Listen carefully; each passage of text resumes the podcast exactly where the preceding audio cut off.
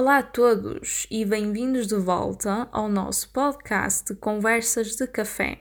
Este que será um episódio que dará continuidade ao episódio anterior, à conversa com Jesus Garcia, que é um amigo e um colega nosso colombiano que nos vem contar um pouco mais da cultura, da história, da literatura uh, do país que nasceu, a Venezuela.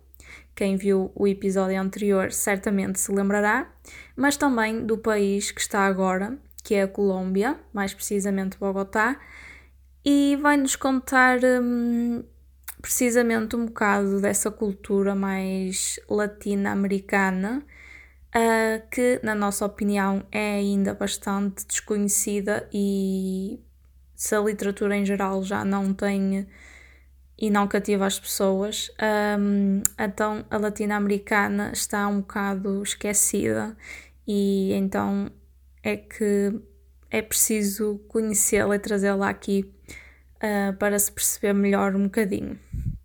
Eu própria, se não estudasse um, mais esta área, não tanto a latino-americana, mas a espanhola.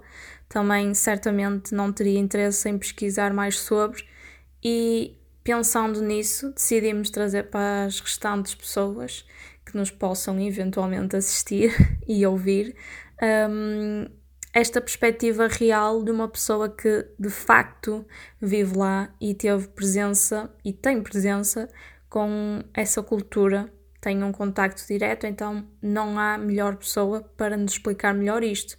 Apesar de que eu e o Bruno estudamos isto, um, eu continuo a estudar, mas não há nada como um testemunho real. E então nós trouxemos aqui o Jesus Garcia para continuar aqui a conversa. Um, para continuar aqui a conversa com vocês um, e connosco. Uh, mas desta vez vamos falar um pouco mais de outros aspectos. Mas desta vez vamos falar um pouco mais de outros aspectos culturais um, da América do Sul, um, como a música, enfim, coisas mais gerais, uh, porque é uma conversa e como é uma conversa, como o tal nome indica, mesmo do podcast, a intenção é mesmo falar de coisas aleatórias e naturais que surgem na conversa naturalmente e que surgiria numa conversa normalmente entre amigos. É esse o nosso objetivo aqui. Portanto, não me vou alongar muito mais, vou deixar-vos com a segunda parte, que tenho a certeza que vão gostar e vão passar a conhecer mais um pouco uh, da cultura da América Latina Assim espero. Portanto, até já.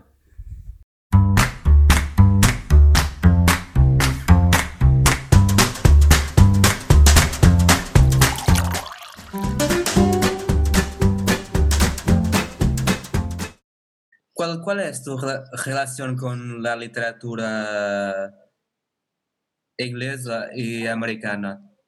Y otras literaturas que no la literatura sudamericana y la literatura maldita. ok, eh, a ver, con la literatura, eh, digamos que la literatura francesa me llama mucho la atención, eh, de, allí conozco algo, no voy a decir que bastante, pero sí conozco un poco aunque debo decir que de lo que más, por ejemplo, en poesía, sí hay un poco de, bueno, de los poetas malditos porque nacieron allá y también, eh, bueno, eh, William Shakespeare, eh, ah, bueno, perdón, William Shakespeare no, Shakespeare es inglés. bueno, William Shakespeare como británico, la, la, poesía francesa, a ver, un personaje importante así de, de los franceses.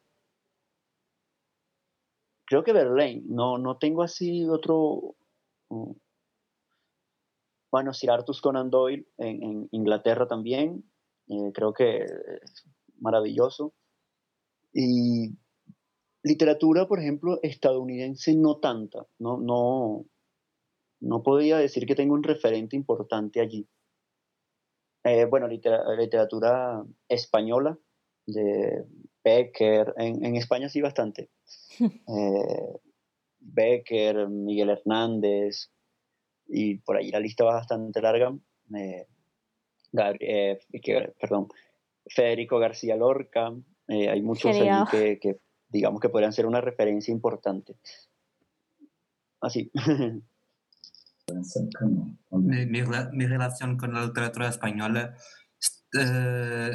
es muy relacionada con Molina, el mito de Don Juan, con el Zorrilla, el Molina, eh, también García Lorca, eh, es inevitable. Eh, un genio. Sí, totalmente. un genio. debíamos ter traído Alex por aquí. está muy, muy relacionado con sobre todo con el mito de Don Juan y con Don Quijote. Claro. Está, está, muy relacionada con eso, mi relación con la literatura española en la Europa, no en, en la América. Um, y es eso. Nosotros aquí no estudiamos mucho la parte hispanoamericana. Um, claro. Pero tenemos referencias apenas por ejemplo, solo estudiamos durante un semestre la literatura hispanoamericana y eso es, es poco ah, para conocer realmente la literatura hispanoamericana. sí, total, por supuesto. También hay un poema que hemos dado en las, en las clases de literatura española, eh, que fue la canción del pirata, se... no estoy equivocado. La canción del pirata. ¿De quién? que, que he odiado. ¿De quién? ¿Eh? ¿De quién? ¿De quién? Eh, no me recuerdo de quién eres. ¿Con Shaquille? Eh, con Ana Doria. Ah, está. Entonces no, me eh, recuerdo, por supuesto, ni hablé de eso. La canción del pirata y el estudiante de Salamanca, de Espronceda. Mm, claro. En la literatura romántica, el romanticismo. Y realismo también. Pero eh, con la... Con, con Doria... Literatura... Sí, literatura española 3. Pues entonces la parte romántica. Y realista también, también tuvimos el realismo. Ok. Espronceda también es maravilloso. Espronceda me gusta mucho. Sí, sí. Eh, a mí me gusta mucho sobre todo por la musicalidad. ¿eh? Tiene algo que, que, hace sus poemas tan musicales que es increíble. también me parece un genio. Sí. Sí, eh, en la parte de la, esa poesía no estoy, no estoy muy ligado con la musicalidad. Eh, la, poesía que estoy más ligado en términos de musicalidad es la poesía portuguesa del siglo, siglo XX. Los, los poetas que han escrito canciones para el Festival de, de, las Canciones, de la Canción uh, como Área dos Santos y, y José Nisa y otros. Ok, ok. Ah, pero buenísimo. Voy a buscar más sobre la poesía de Portugal. Sí, nos, nos tenemos muy buenos poetas y buenos compositores y poetas que han escrito para, para cantantes y tenemos una cultura musical a vuelta de eso, que es muy buena. Claro. Eh, eh, en, la, en la Colombia o en Venezuela hay también esa cultura de poetas escribiendo, para cantantes. no, hay, hay, eh, bueno, a ver, poetas que, que se le hicieron canciones o, que sus poemas luego la convirtieron en canciones, pero como tal no, o sea, que escribieran específicamente para no, no. Eh, no, no, hay, no hay cantantes que, por ejemplo, piden a los poetas para escribir canciones o algo así. No. no, en la actualidad menos, pero antes eh, no, no tengo ninguna referencia realmente de, de que se hiciera. Lo que sí se han hecho es algunas como que se han sacado canciones de poemas y, pero hasta allí no. Así no. Eh, eh, a ver me, interesa bastante digamos que he ido como eh, metiéndome allí pero por mi cuenta no es como que la estudio no lo mencioné al principio pero yo estaba estudiando comunicación social solo que me vine y mi relación con la filosofía, digamos, a mí me, me, dio, me generó mucha influencia, sobre todo las ideas aristotélicas de la filósofa que le mencioné, que se llama Ayn Rand. Ella veía, eh, eh, digamos, eh, tenía una visión de la, del mundo bastante positiva, del heroísmo, esas ideas aristotélicas, la realidad como, como algo que existe y que, bueno, uno según, según su propia mente la, o según su capacidad la, fue la palabra, la, tiene alguna relación con ella, pero la realidad, digamos que Platón pensaba que, bueno, que la realidad era como algo de la mente, como una creación, y Aristóteles decía que no, bueno, que la realidad existía y nosotros eh, interactuábamos con ella según nuestras capacidades. Eh, la verdad es un, tema que me interesa mucho, no soy experto en él, pero sí quiero adentrarme bastante al, a, ese mundo que, genera bastantes respuestas o trata de buscarle respuestas a cuestiones que son complicadas para nosotros. Una pregunta. ah, volviste. Uh, sí. ¿Utilizas como uh, utilizas la filosofía, esos conceptos, esos términos más filosóficos como algo en tus, en tus escritos o apenas tienes curiosidad para conocer y leer y, y eso pues no sirve sirve para aprender, pero no para te vaciar en eso para escribir, para en tus escritos. A ver, eh, yo, he tratado de utilizarlas de hecho, eh, escribí un poema que se llama El tiempo es un verdugo y más o menos eh, trato allí como, como de, eso, de utilizarlas. Sin embargo, eh, no digo que soy muy diestro haciéndolo o que, o que lo hago muy bien, pero quisiera, quisiera poder utilizar eso como un recurso. Al final, el conocimiento en sí puede servir mucho como recurso para, el, para la literatura, para la poesía sobre todo quisiera poder utilizarla y tal vez por eso el interés en, adentrarme en ella, utilizarla más para darle mm, tal vez mm, más herramientas a lo que escribo, si se quiere. Sí, sí.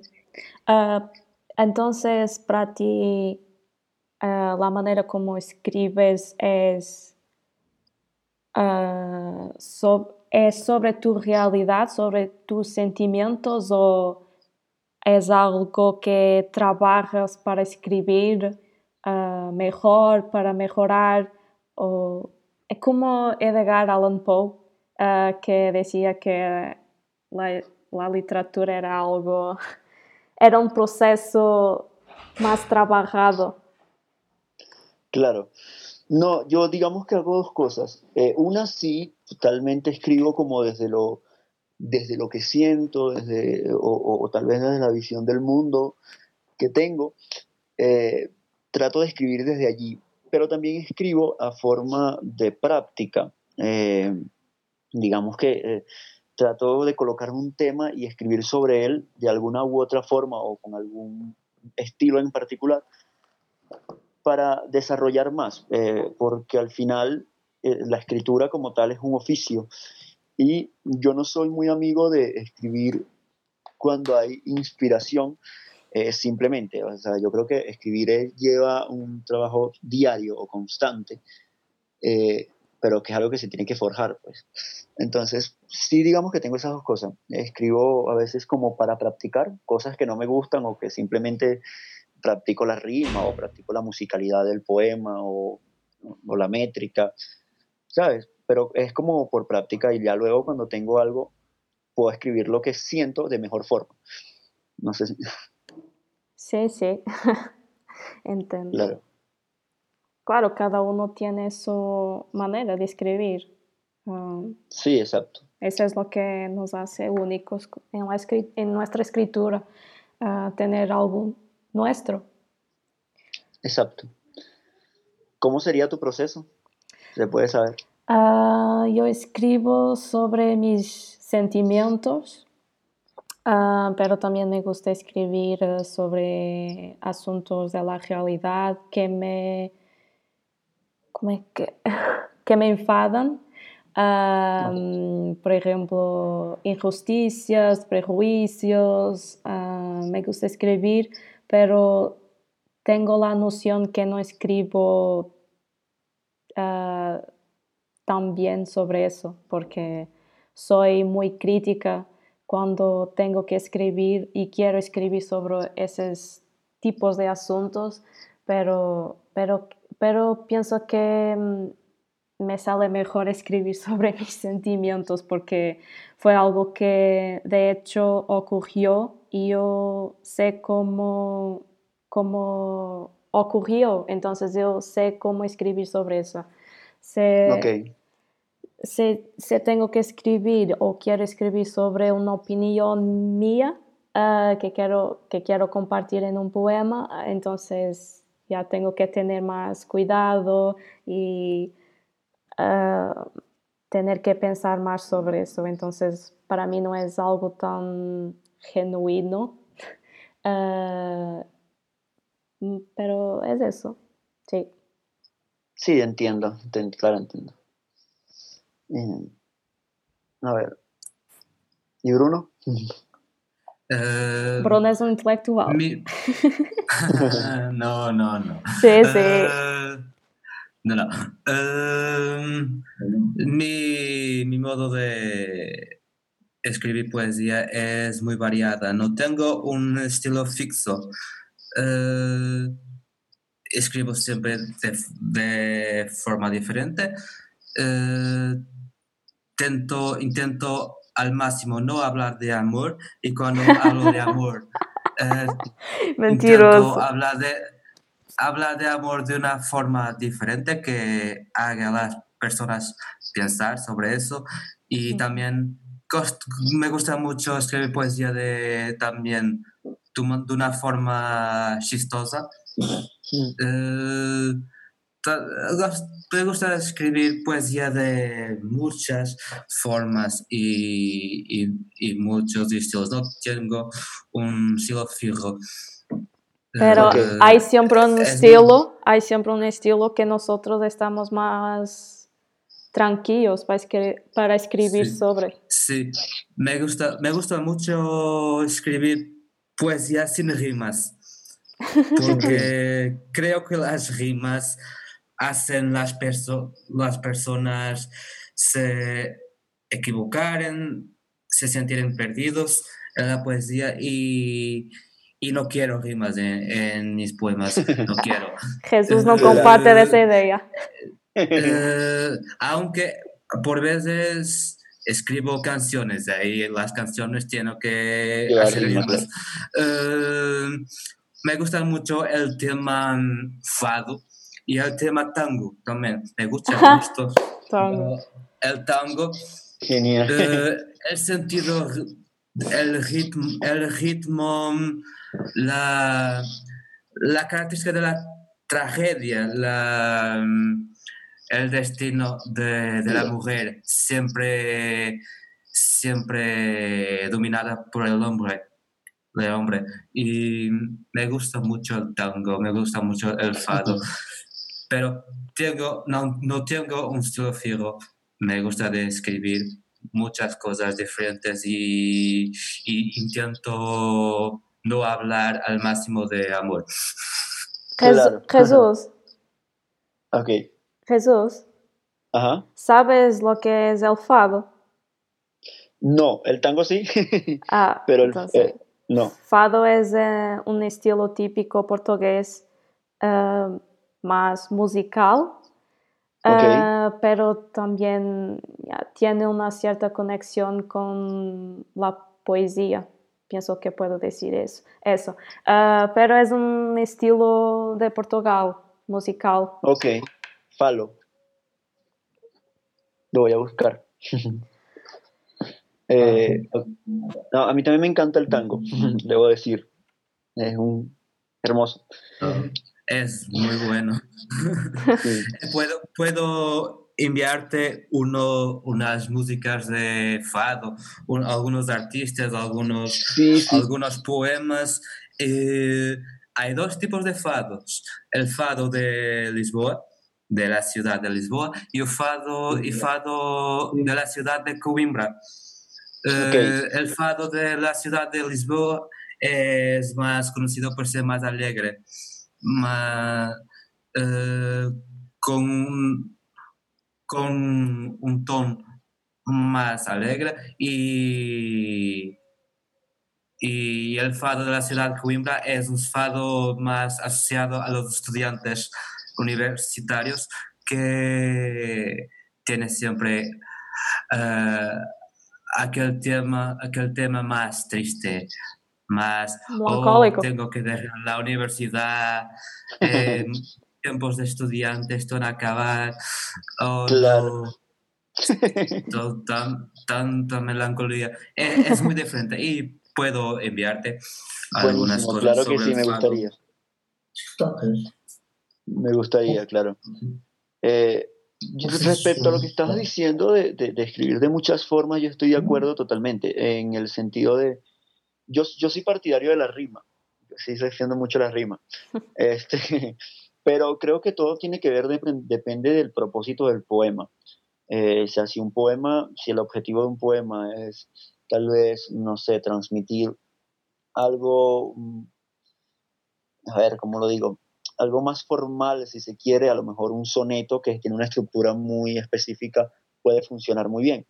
Pero a lo mejor tal vez si el tema que quieres tratar es, va más libre, precisamente el verso libre puede funcionar para eso. Entonces, yo creo que tiene que ver, depende del tema y, y de allí se escoge el estilo más apropiado. Sería la mejor forma. Y me parece muy bien. Pero la rima da otro sentido. Tiene otra Sí. magia. Sí, sí, total, la rima, la rima es muy bonita.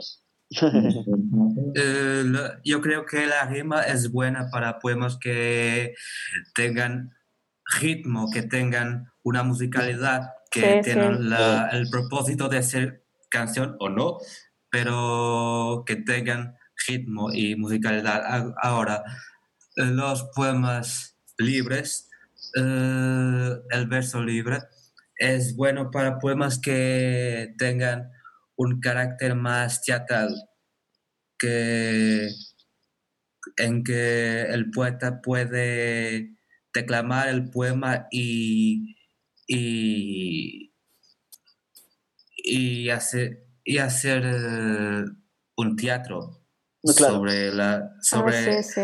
el tema y hacer las personas tener otra percepción de, de, que- de aquello que el poema habla. Ta- También, también. es válido. ¿Alguna ¿Tú, Vera, cuestión, qué Vera? opinas? Ah, agora passas para mim a bola. Ahm, hum, não sei.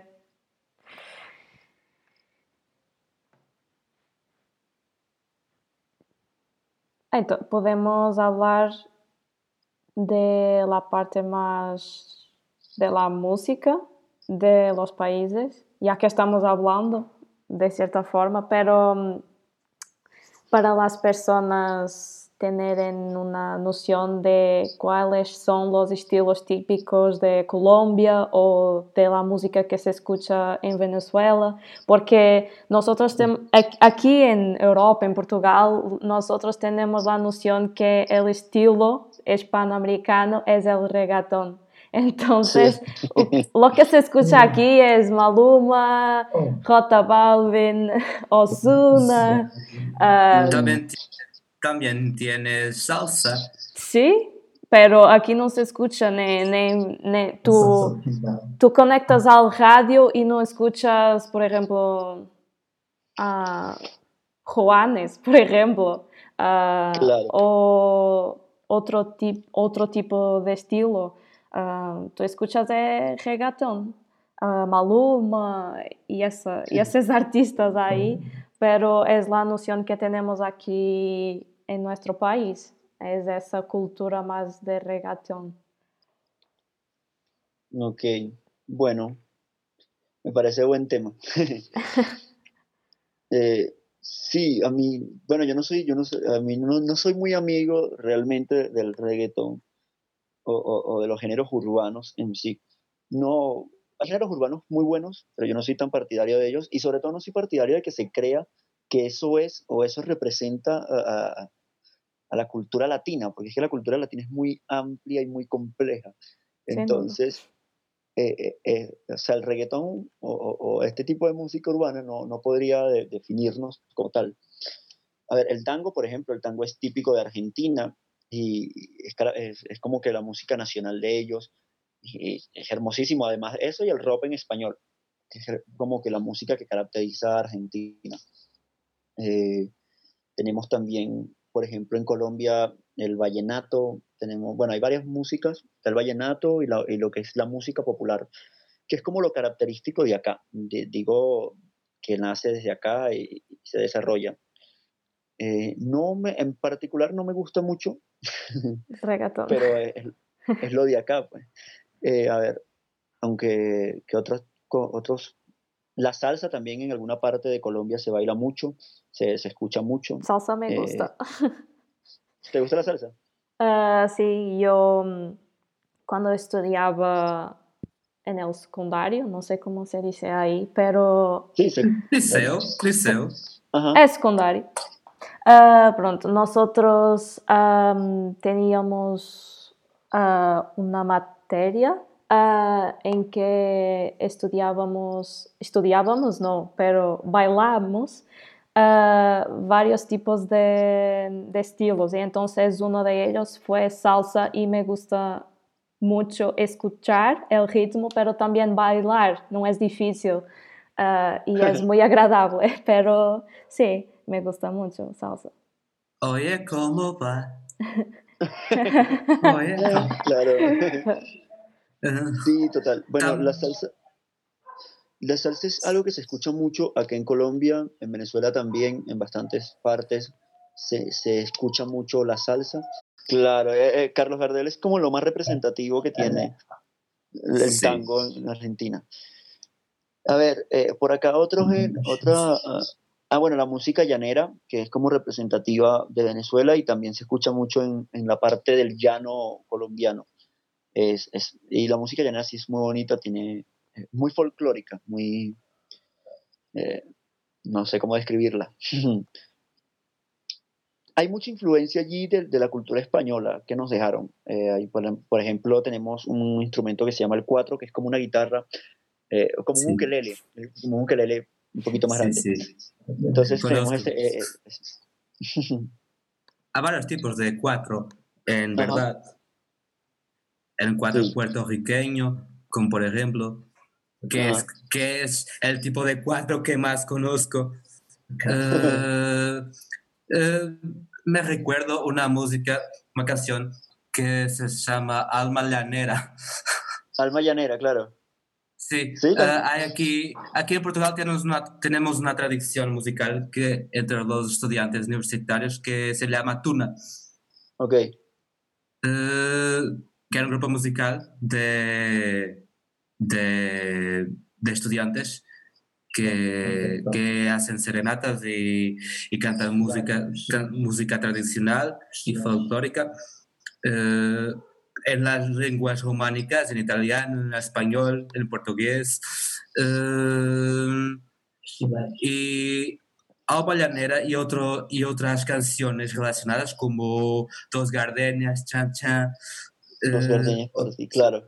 otras músicas, hasta músicas del Brasil, eh, como la música sertaneja. Bola rebola. No, eh, estoy hablando de, de, la música sertaneja más antigua, más, más antigua, Funk. más ancestral, de, de, los años 50, 60, 70, en los años 80 eh, es más romántico. Claro. Eh, más, pero este tipo de canciones son muy tocadas aquí en Portugal por las zonas. Ok. Bueno, precisamente el alma llanera eh, es considerada el segundo himno nacional de Venezuela. Eh, es como muy representativa acá, ah, bueno, allá, en Venezuela. Este, a ver, que no creo que por aquí los géneros musicales así más, más, importantes son esos. Ah, bueno, eh, la samba, no sé si en Brasil, hablando de Brasil, la samba es algo que se baila mucho allá. ¿En Brasil? sí, es muy alegre. Toriño, Bossa Nova, Bossa Nova, sí, sí. claro. pagode, pagode. Funk. Sí. Me gusta mucho la, la, música brasileña, sobre todo el, el samba, el bossa nova, uh -huh. eh, el choriño. Me gusta mucho y, y el pagode y sertanejo antiguo, ancestral. Claro. ok. Sí, soy muy pierdo. Y bueno, sí, eso es por acá lo que, como lo más representativo que hay. ¿Eh? No he entendido. ¿Cómo? No he entendido. No, que acá es como lo más representativo que hay, esos que mencioné. No sé si me hablan un poco de allá o de, de Europa, a ver. en la Europa uh, hay mu muchos géneros musicales representativos, como por ejemplo el rock, sobre uh -huh. todo el heavy metal. Uh, okay. Es originario de la Europa, de la Inglaterra, de la zona de Birmingham. Uh, también hay muchos otros, muchas otras, muchos otros géneros musicales representativos. En Portugal es el fado. -huh en la, en la España es la, es la música latina, la, la bachata, el reggaetón ¿Sí? y, y, esas cosas. Uh, en, la France, en la Francia, el estilo musical más predominante en la Francia, uh, para sorpresa de, de las personas, ainda es en un estilo más antiguo, más relacionado con el jazz.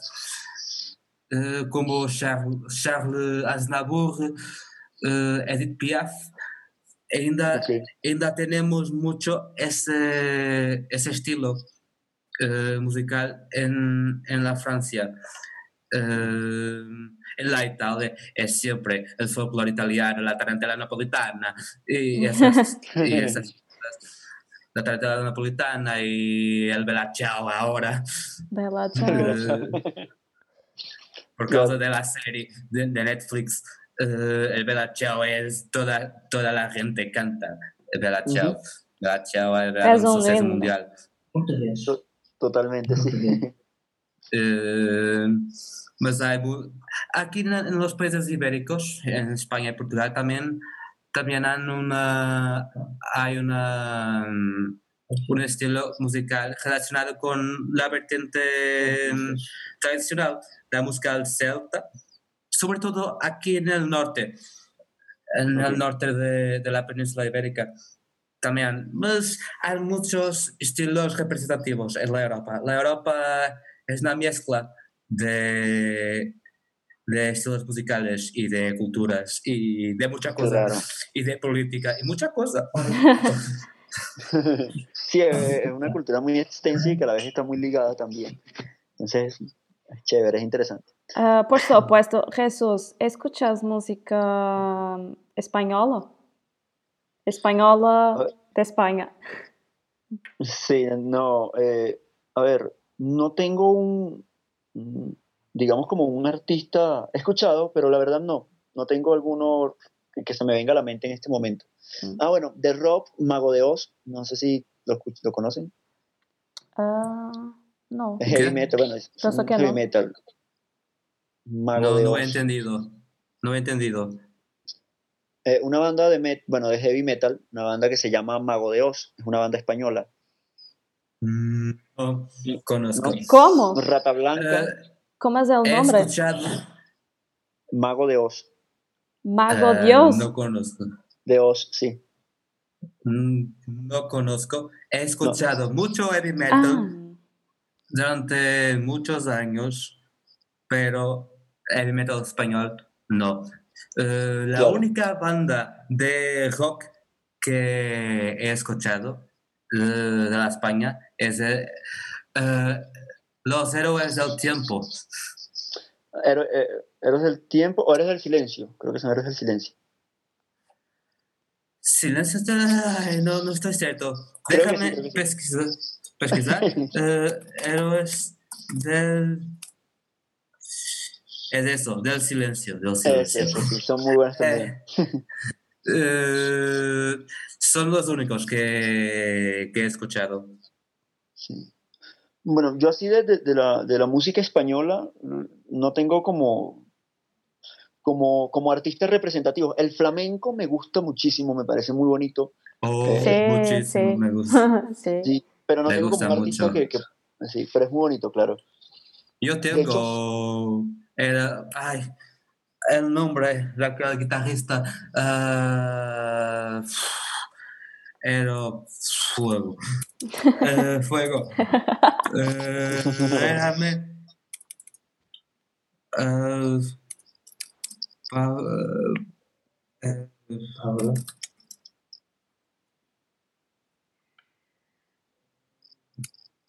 Cantando. Es un Pablo que no me. Pero Pablo Iglesias. no es. no, Pablo Iglesias no, es el- No es, no es, no es, no es aquello que, que estaba intentando hablar. eh, ay, espera, entre dos aguas. Eh, ah, no era Pablo, eh, Paco de Lucia. Ok, ok. Paco de Lucia, estaba equivocado. Mm, Eh, eh, es mi representativo del flamenco y de la rumba. ah, El- ok. Sí, el, flamenco es muy bonito, la música que tiene el, el flamenco, lo- los ritmos son interesantes. La alma gitana. Muy presente en la poesía de, en las obras de Lorca. Sí, Sí. exacto. Lorca tiene el libro El romancero gitano. Sí. Ajá, exactamente. Eh, no, No. no es, no es sorprendente. Él, él ha nacido en A- Andalucía, una, una zona Sí. muy caracterizada por los gitanos. Ujú, Exacto. Eh, tengo una tú- cuestión. Tengo una cuestión. Eh, eh, ¿Puedes declamar un poema tuyo para No. nosotros? Claro que sí, claro que sí. A ver, déjame ver si. Es que hay uno que me sé de memoria, pero hay otros que no, entonces vamos a ver cuál. Em, creo que. No, vámonos. Bueno, ese es. El, el que les había comentado hace rato, que se llama El tiempo es un verdugo. Sí. Algo bastante existencial, pero me, me agrada. Y dice algo así. Eh, el tiempo es un verdugo. Las horas pasan deprisa y la vida se nos va.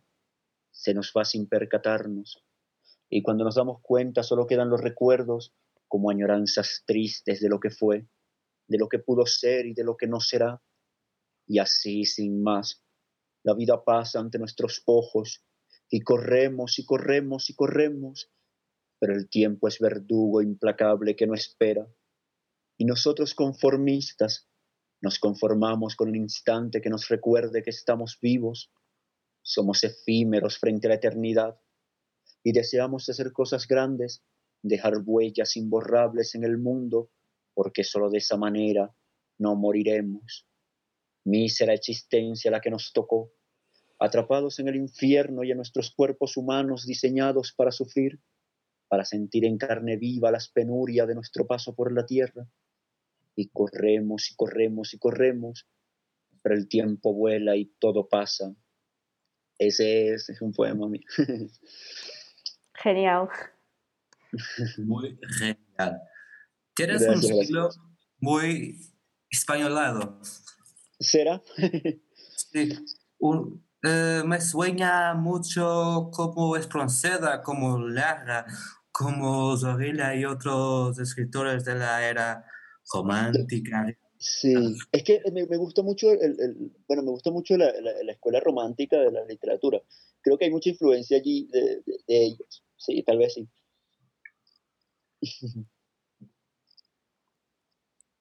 A ver.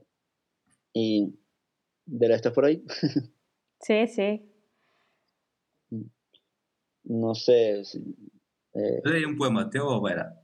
Eu, Hã? eu leio, mas só se prometeres que também depois lês. Ah, eu leio, sim. Pronto. Ah, posso ler um.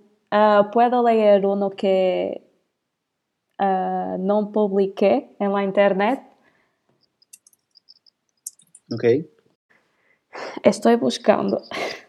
Un minuto. Ah, ¿Puedo leer? Sí, sí. Sí, claro. Ahm, se llama Não sei lo que siento. Ah, em português, não sei o que sinto. Sinto, não minto, tenho os meus sentidos direcionados a ti. Eu sinto que estamos num labirinto onde tento encontrar-nos, mas tu foges de mim. Tento seguir o meu instinto, estou a tentar compreender o que sinto. Eu só fico com alguém com quem apenas lhe minto.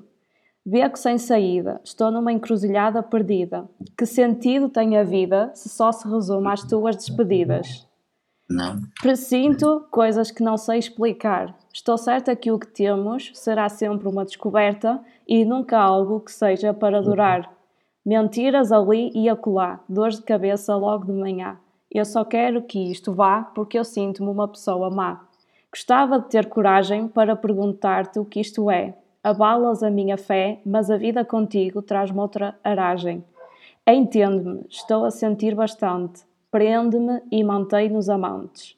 Guiados pelos sentidos, para sempre amantes escondidos. Um sentimento proibido e indefinido, talvez, no fundo, eu nunca te tenha merecido.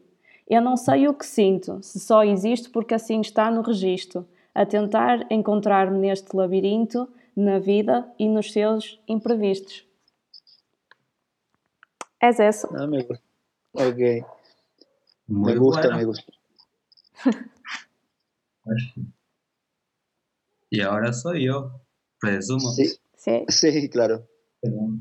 Eh, no tengo ningún poema escrito en español, pero No te- Ay, Lo bueno del portugués es que puedo ahí entenderlo. Hay cosas que sí, tal vez se me van, pero, una, pero muchas como que logro entender. Así es que no hay problema. sí. Eh, tengo un poema que es engraçado, es chistoso este poema porque el poema final que fue escrito y publicado en el blog eh, no era un poema, el poema original, eh, era una reescrita de, de un poema que, que tenías que he escrito años atrás, muchos años atrás, pero nunca he, nunca he publicado porque no me gustaba eh, el poema. Y he escrito otro por encima de poema y, y tengo el poema se llama Sentença do Crime Poético eh, y voy a leer Eh, sim Podes dizer ao Tribunal e ao Conselho de Deputados e a Deus e ao Diabo e à Santíssima Trindade que eu estou inocente. Sim, eu sei que estou inocente, sou poeta. Que posso eu fazer? No resto latim dos funerais não canto malhões como as ceifeiras, não ensino poética aos seminaristas, não conheço o fado que a varina canta e a guitarra chora. Sou poeta, sim, eu sei que, eu sou, que hei de eu fazer? Nada mais faço para além de ler sonetos, de existir em cada verso que escrevo. Mastigo odes ao pequeno almoço, tomo banho com uma chuveirada de espartas, o sol que me ilumina é uma epopeia, um madrigal, sim, sou poeta, mas estou inocente, o diabo que me leve. E é isso. Mm, E é isso. Ok. Sí, genial. Me Ah. gusta mucho cómo suenan lo, el- el- o sea, cómo suena el portugués. y y se, se puede sentir la... No sé, creo que el, el portugués es un idioma bastante musical. Ah, gracias a la rima también, que da esa Sí. musicalidad. Sí, claro.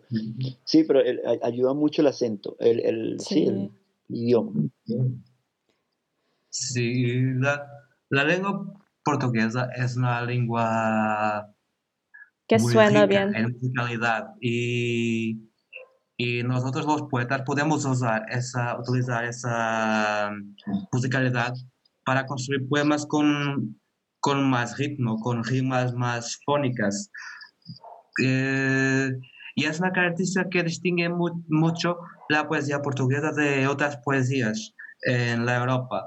Y Ok. te- por eso tenemos poeta- poetas muy famosos por eh, escribir poemas para cantantes. Eh, y mm, la lengua portuguesa, soy, me encanta un poco la, la lengua española, que el facto de que las personas parecen que hablan rápido. Es como el italiano. Las personas eh, parecen que han- hablan muy rápido, eh, pero tiene aquella musicalidad y, y, tiene, y tiene una cierta magia. Es Claro. mágico. Eh, pero las personas hablan muy rápido y, y es una cosa que siempre me ha encantado muchísimo en el español y en, Sí. en el italiano y hay otras lenguas que, lenguas que no tienen eso, como por ejemplo el alemán. Claro. Ninguém- nadie puede hablar alemán rápido. Sí, Ninguém, abs- ninguém entiende. mm, es verdad, es verdad. Es muy la- Las lenguas ibéricas tienen musicalidad, tienen ritmo, tienen mágicas. Sí, totalmente. mágicos. Creo que porque al final el origen es muy es similar, es el mismo origen prácticamente, o, o cercano. Entonces tienen eso, las lenguas romances, por algo le llaman. Sí, eh, el, el portugués y el español fueron... Porque esto tiene, tiene una, una historia, porque tenemos la, la árbol de las lenguas. Claro. Eh, tú conoces de esto. Eh, y el portugués y el español estaban muy vinculados al latín. Las cosas eran, eran hechas en latín. Escribías, escribíase todo en latín. Pero Portugal se ha desvinculado, se, ha separado del latín muy temprano, más temprano que el español, eh, a través del, del rey Don Denis. Que, y los españoles, muy ligados a la iglesia y, y a las tradiciones, eh, han ficado mucho más tiempo a hacer las cosas en latín. De ahí el español y el portugués eh, ser lenguas muy parecidas, mas tienen cosas diferentes que traicionan, traicionan quien, quien habla las dos lenguas.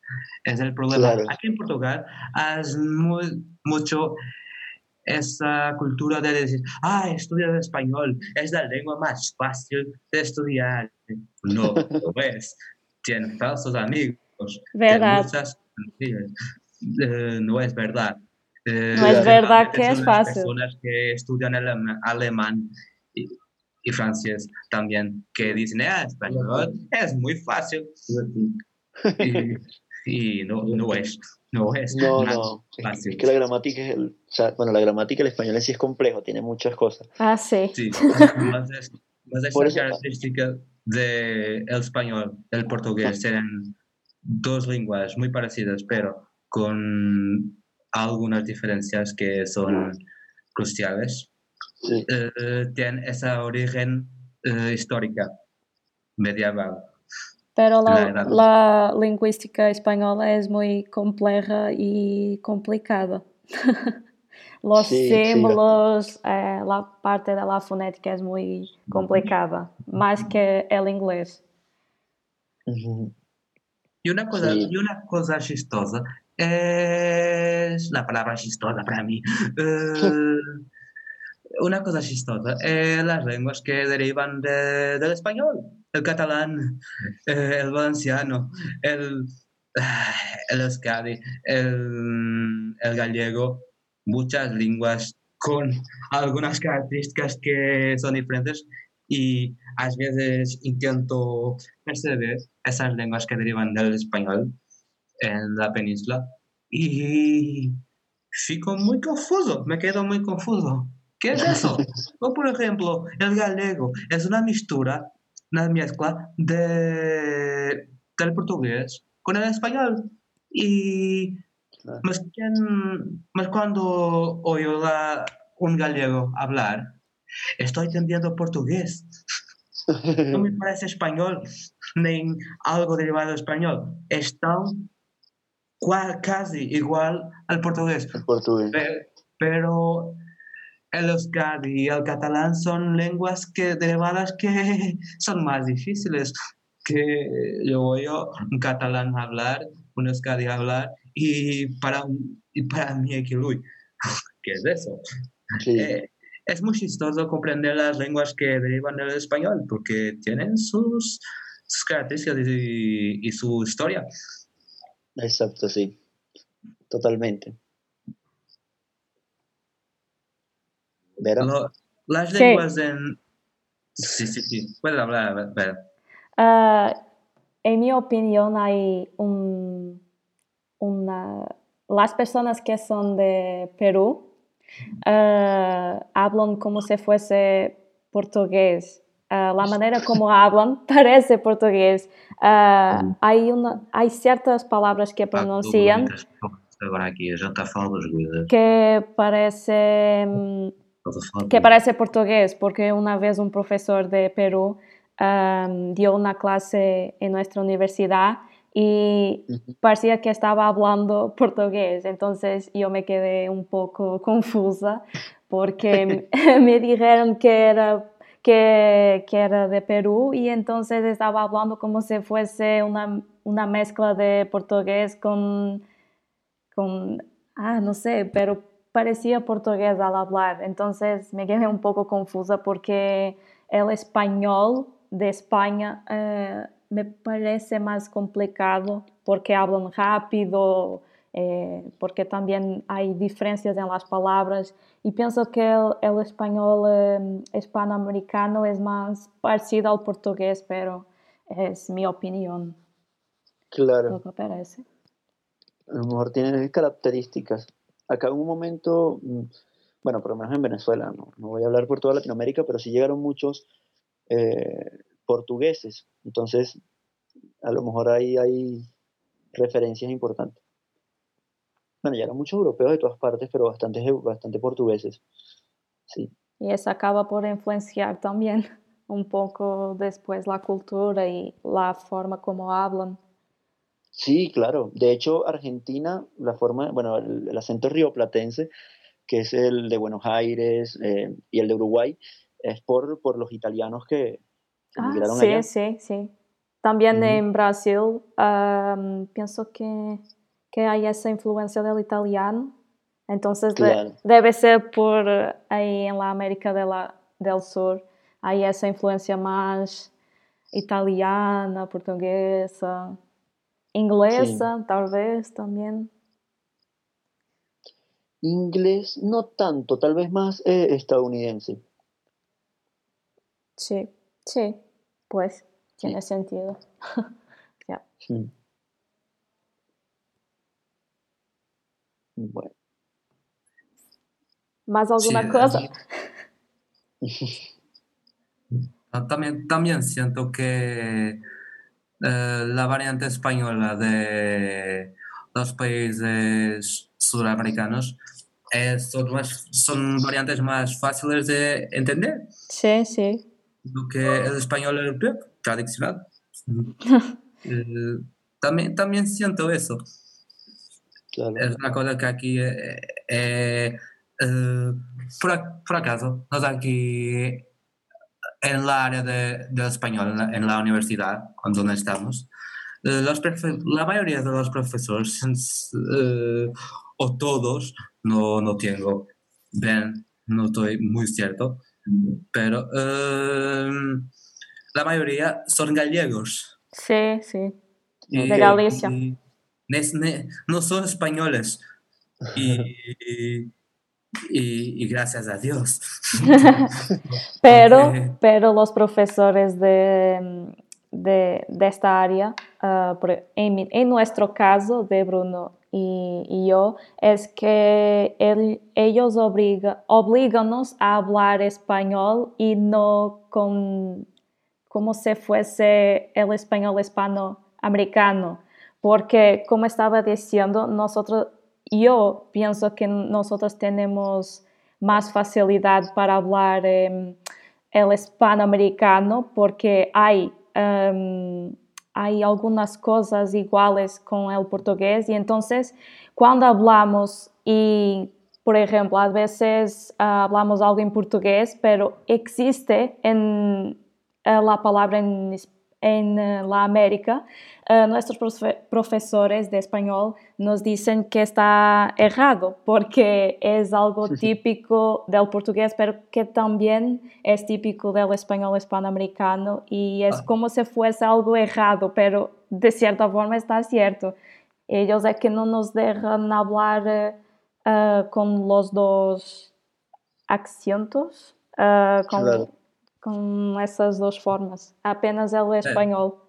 Por ejemplo, ya, está, ya estamos en un nivel avanzado de español, entonces los profesores son más exigentes con la pronuncia, con lo que dices, con la gramática. Claro. Y, y, la pronuncia es algo que mm, ellos nos obligan a entrenar bastante porque nos dicen que si nosotros hablamos uh, como portugués, uh, los españoles no nos van a entender. Entonces nosotros tenemos que hacer un gran esfuerzo para, esfuerzo para hablar eh, tal y cual como no español. Claro.